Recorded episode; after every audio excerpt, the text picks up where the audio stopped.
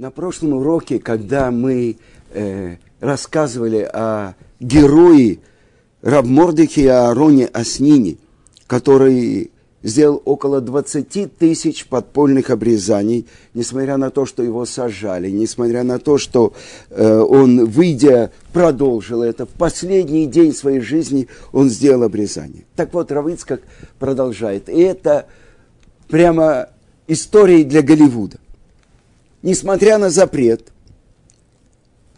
многие евреи тайно делали обрезание. И для этого им приходилось всячески исхитряться. В 30-е годы в Белоруссии у одного еврея, сотрудника Народного комиссариата внутренних дел, НКВД, родился сын. Жена просит мужа и говорит, родился еврей, надо делать обрезание, как быть? И муж нашел выход я уеду в командировку. Если потом что и скажут, я ничего не знал. И уехал на две недели. Возвращается домой еще с двумя своими приятелями, сослуживцами. И что он видит? Его сына только что обрезали. И в доме еще находится Моэль. А он, можно сказать, сам привел свидетелей. У этого несчастного энкавидиста потемнело в глазах.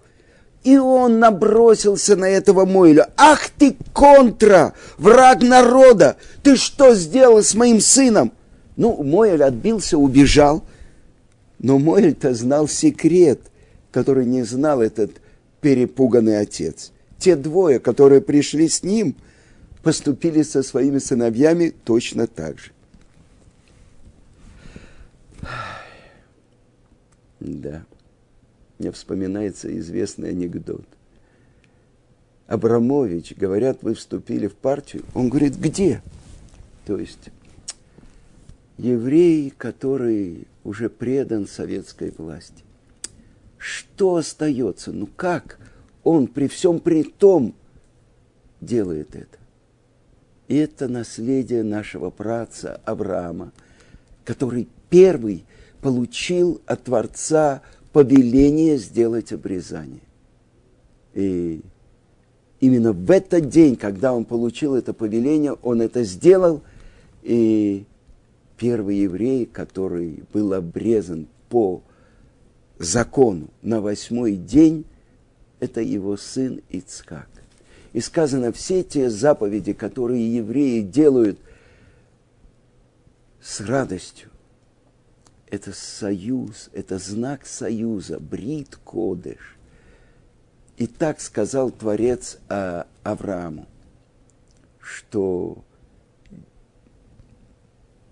Авраам был двадцатым поколением после Адама. И открывает Мидраш, что Адам был сотворен Творцом обрезанным. И только когда он согрешил, поев от плодов дерева познания добра и зла – у него появилось скрытие, вот этот кусочек кожицы, орла.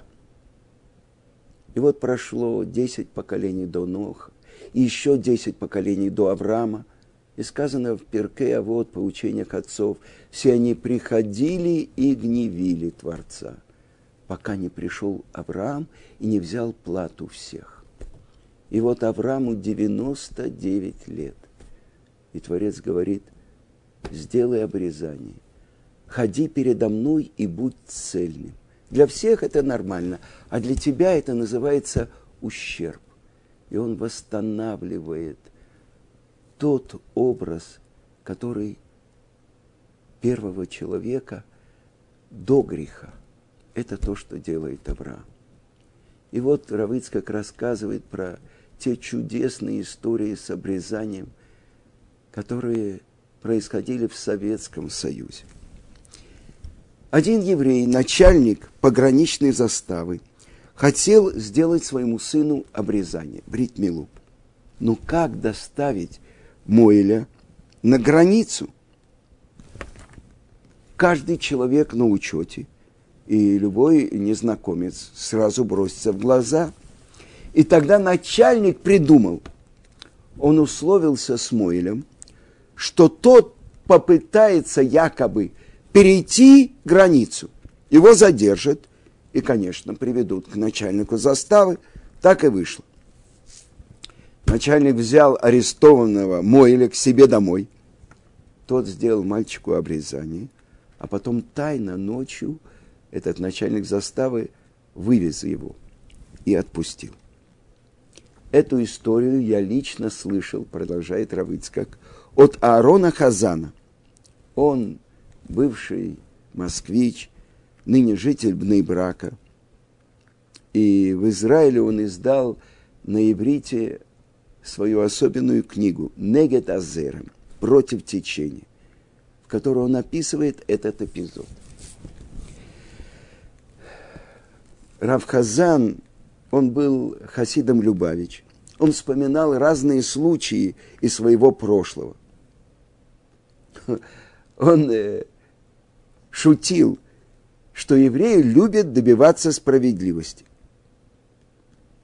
И он рассказывал, как евреи, с которыми он работал, возмущались тем, что он отлынивает от работы в субботу. Рав Хазан работал в каком-то крупном учреждении. И он слышал эти нападки от одного из видных коммунистов того времени, тоже, увы, увы еврея. Он буркнул обвинителю. Еще слово скажешь, я тебя съем. Ты что в обеденный перерыв делал? Упле... Уплетал, небось, за обе щеки?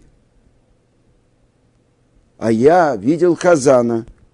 Он ни к чему, кроме хлеба, не притрагивался.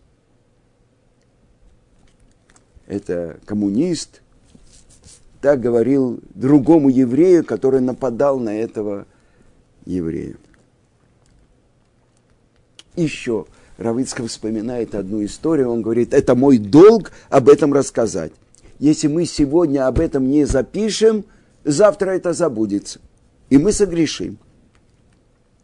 И я слышал эту историю от Ходоса, от того самого страшного прокурора Ходоса, который отправил заключение Моэля Аснина и еще многих невинных людей.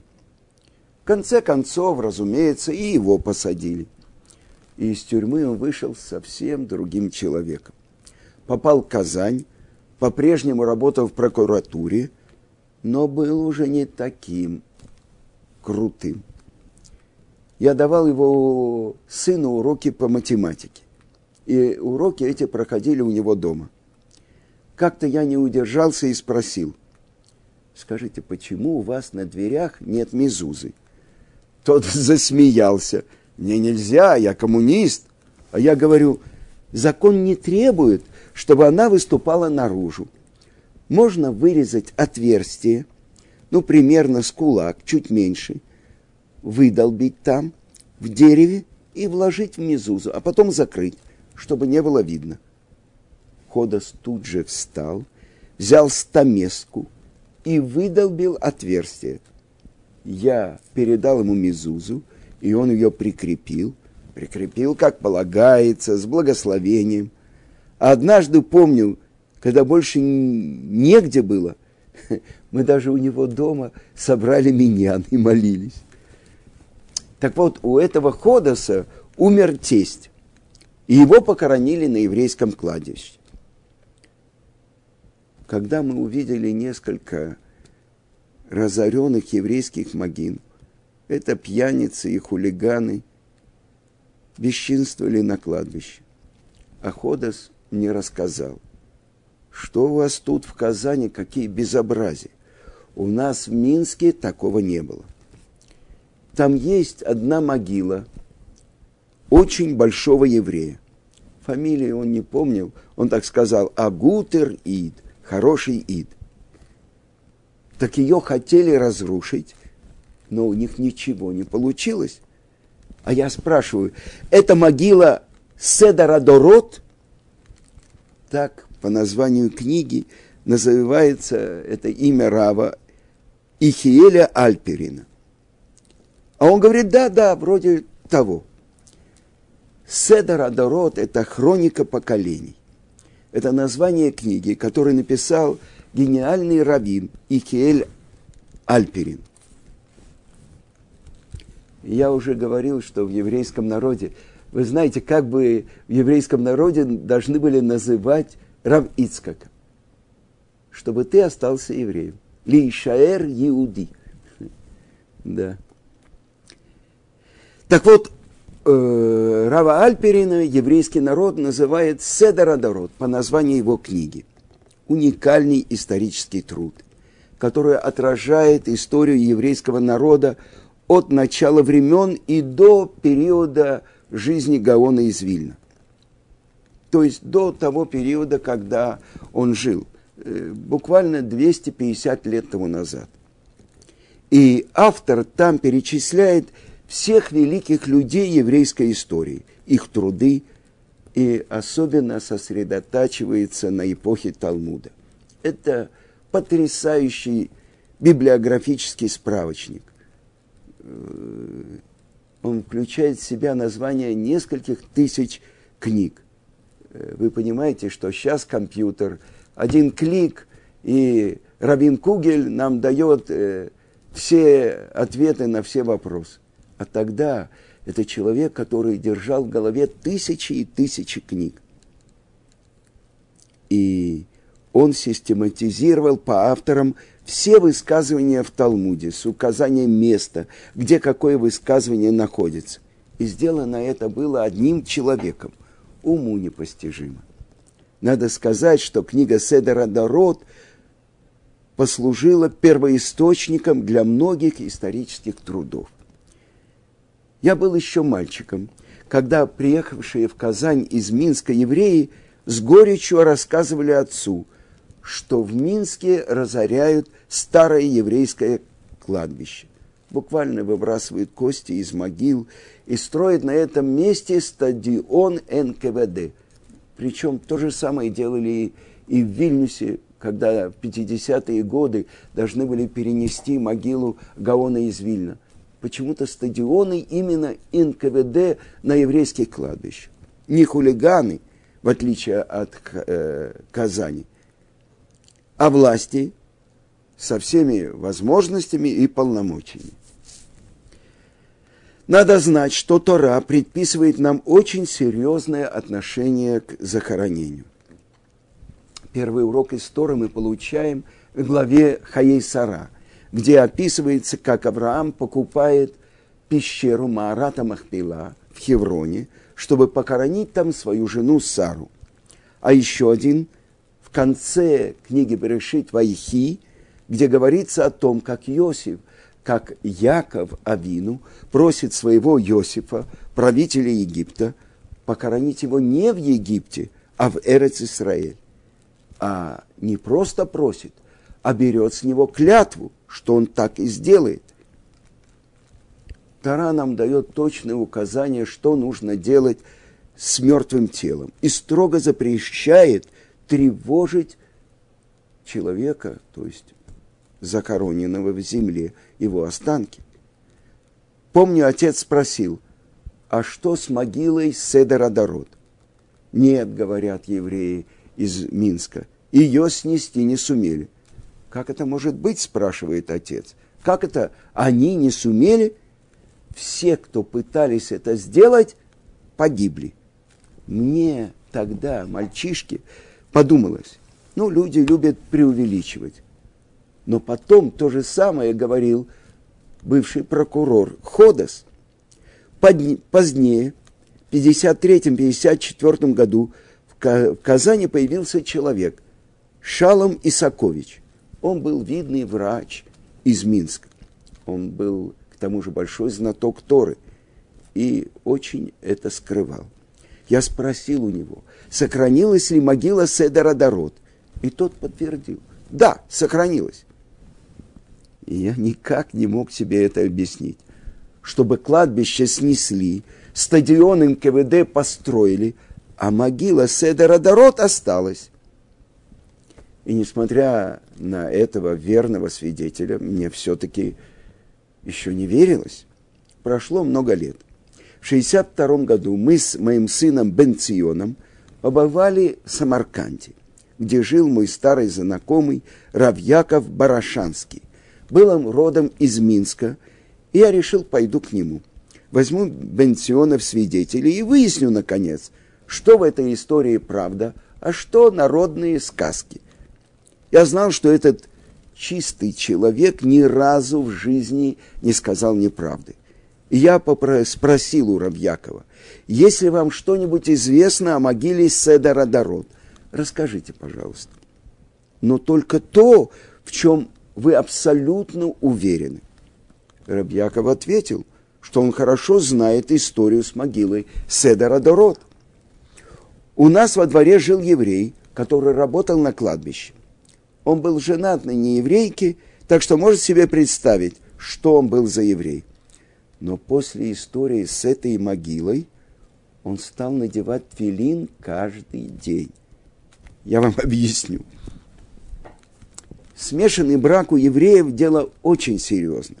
Смешанный брак – это характеристика. Сразу понятно, на чем человек стоит, выполняет свое назначение или отошел от него. Наш путь, наша судьба – это законы Торы. Если еврейская пара, не дай Бог, не соблюдает заповедей, есть надежда, что дети вернутся. А здесь полное растворение. Тридцатые годы просвещенные евреи упивались равноправием, стали бросать своих еврейских жен, женились на нееврейках, но в таком городе, как Минск, смешанные браки у евреев были еще редкостью. Так что человек, о котором говорил Рабьяков, был, как видно, одним из пионеров в этом деле. И Равьяков продолжил. На могиле Седора Дород стоял склеп. Когда советские власти проводили ликвидацию кладбища, двое рабочих забрались на крышу склепа. И оба упали. Один разбился насмерть, а второй сломал ногу. Бригадир рассердился. Что вы работать не умеете? Я сам пойду и все сделаю. Он размахнулся ломом и изо всех сил ударил по склепу. Лом отскочил и попал ему прямо в голову. После этого весь Минск боялся подойти к могиле. Ну как же быть? Стадион надо строить, стадион НКВД.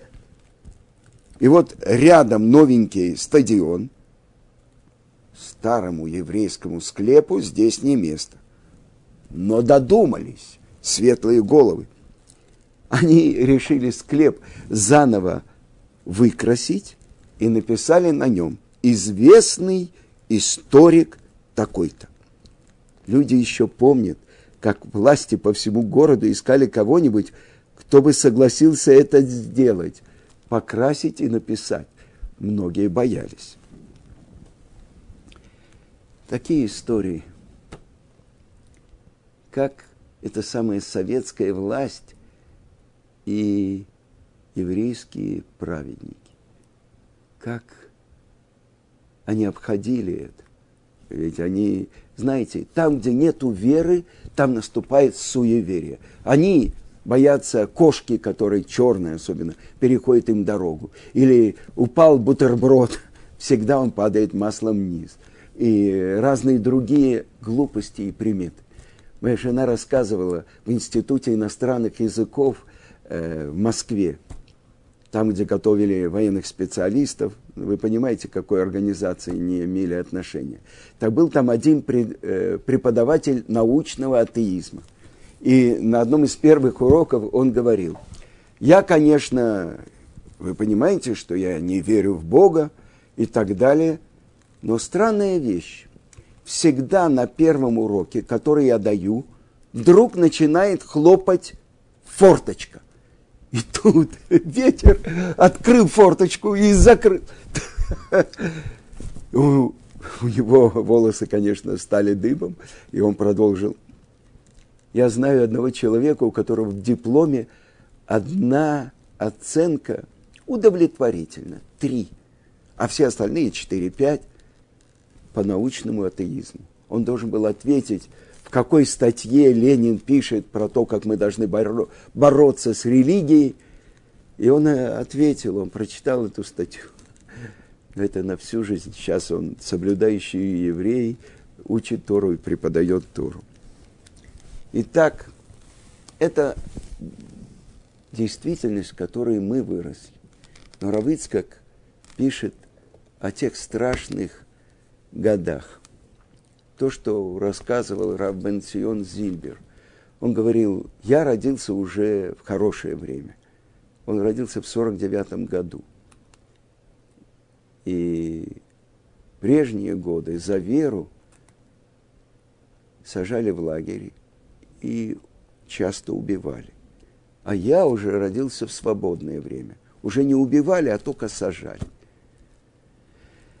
Ай, наша жизнь, когда мы понимаем, из какой страны мы вышли, и как мы должны быть благодарны Творцу за то, что Он дал нам встретить нашего учителя, автора этой книги Равина Равицка Казильбера, который для многих стал не просто учителем, учителем жизни. Для многих, я помню, как по радио интервьюировали на иврите одного из первых учеников Швутами, бывшего руководителя джазового оркестра Равхаема Коина. И он сказал, это умер мой раввин, но, наверное, вернее сказать, это умер мой отец. Потому что для нашего поколения сирот, для нашего поколения вышедших из плена, мы родились там, в плену, у других народов.